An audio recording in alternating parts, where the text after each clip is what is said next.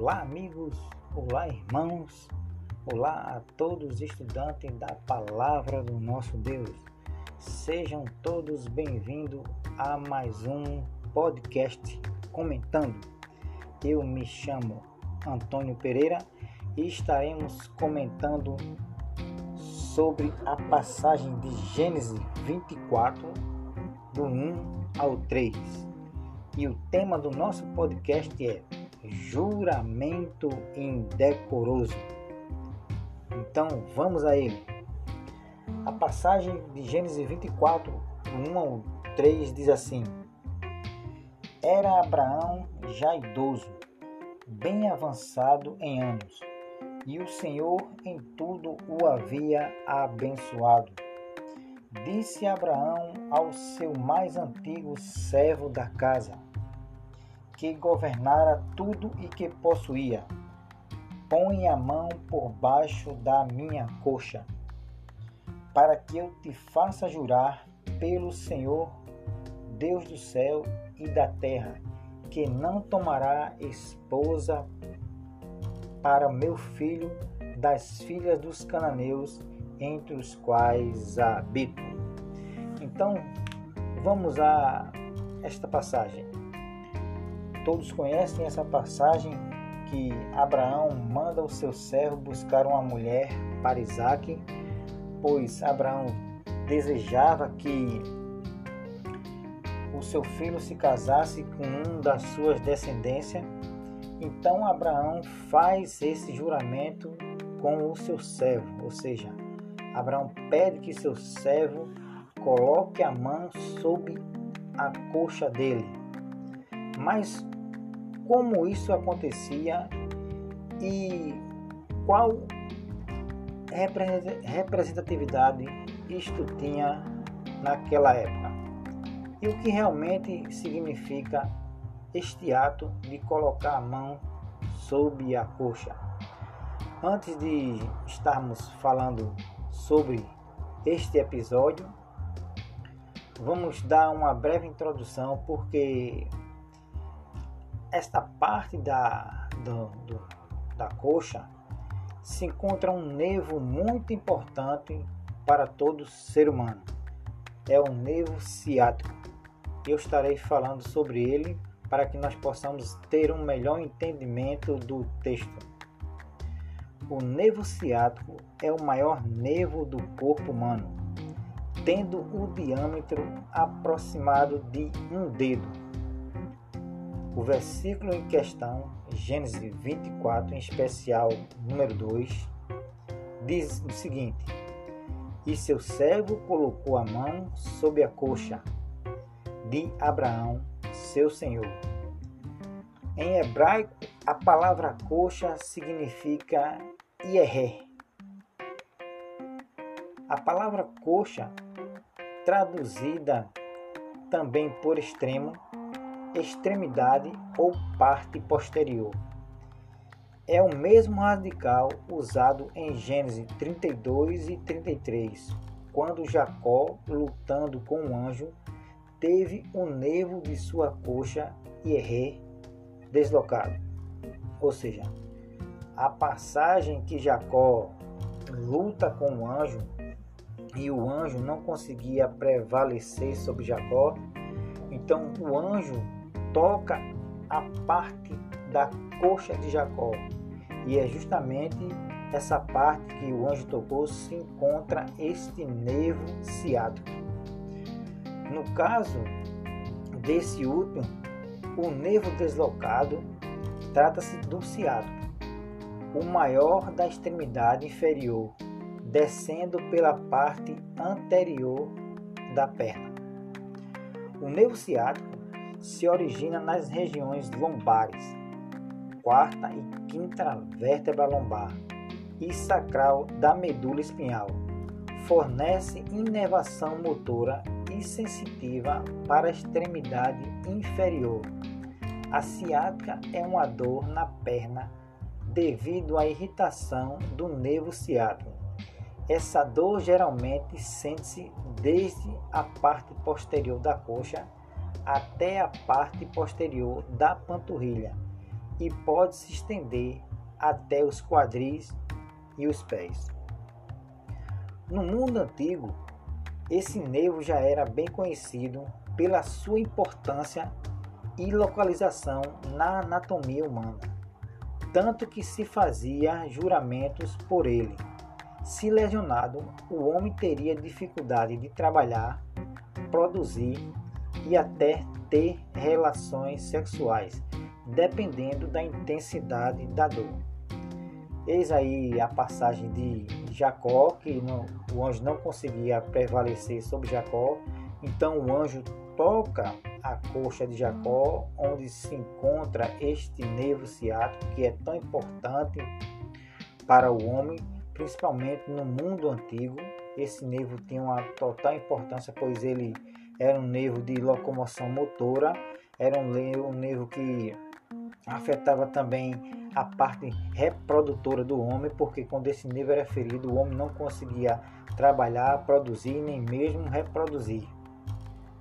Após o deslocamento do seu nervo ciático na luta contra um anjo, em Gênesis 32 e 33, Jacó com certeza teve alguns inconvenientes e bastante incômodos, pois esse nervo afetado trazia bastante dificuldade ao homem quando era ferido. Sintomas da dor no nervo ciático. A dor no nervo ciático geralmente afeta um lado do corpo. A dor pode ser sutil, aguda, com uma queimação ou acompanhada por choques intermitentes de dor aguda, começando nas nádegas e se prolongando para baixo por trás ou pelo lado da coxa ou perna. A dor no nervo ciático se estende até abaixo do joelho e pode ser sentida nos pés. Algumas vezes os sintomas incluem formigamento, dormência, parestesia, ou seja, baixa sensibilidade, dificuldade de movimentação, sentar ou tentar se levantar pode ser doloroso e difícil, e até mesmo tossir e respirar pode intensificar a dor. Se a Bíblia diz que o anjo tocou essa parte de Jacó, Jacó realmente deve ter sentido esse sintoma. Por isso que a Bíblia diz que Jacó, após a luta com o anjo, quando Jacó é, sai dessa, dessa luta, Jacó sai manquejando sai puxando da perna, como se diz a história, né? Ao colocar a mão sobre a coxa, era uma forma usada para juramento. Se encontra também lá em Gênesis 47 e 29, a respeito de o ato de colocar a mão sobre a coxa, onde Jacó, já velho e perto de morrer, pede para José fazê-lo. De acordo com o idioma bíblico, as crianças saíam da coxa do pai se encontra lá em Gênesis 46 e 26, que emana da sua coxa. Êxodo 1, 5, almas que emanaram da coxa de Jacó. Também se encontra em Juízes 8:30. Daí o termo coxa seria um eufemismo para um órgão procriador. Portanto, quem fazia o juramento teria que colocar a mão na virilha ou nas regiões próximas aos genitais do homem com quem ele fazia a aliança. Tá aí, meus amados irmãos, o real sentido dessa passagem do ato de colocar a mão sobre a coxa, sobre a coxa, né, como forma de juramento.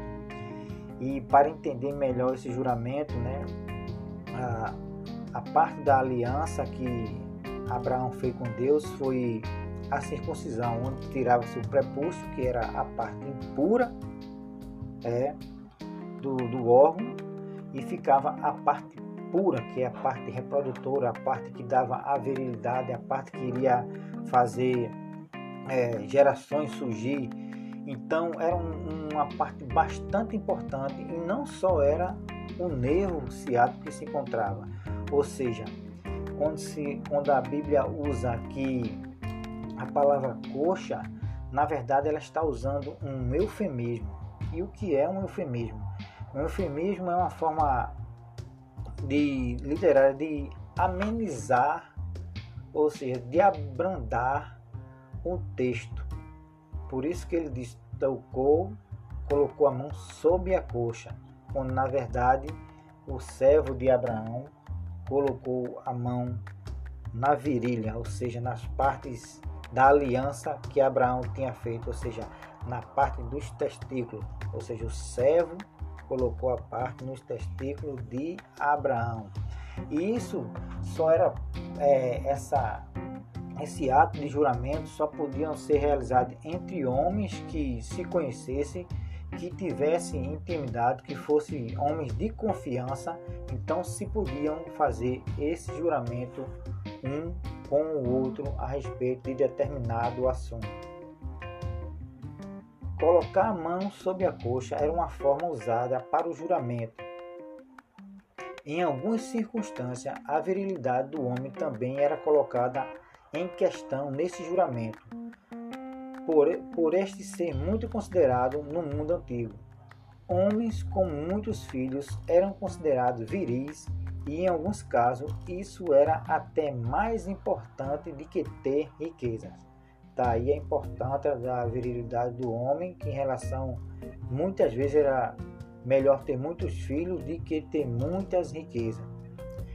Pela questão cultural, as mulheres estéreis ficavam apavoradas por não poder provar a virilidade dos seus maridos, tanto que foi um alívio para Sara quando Abraão teve um filho da escrava egípcia Agar.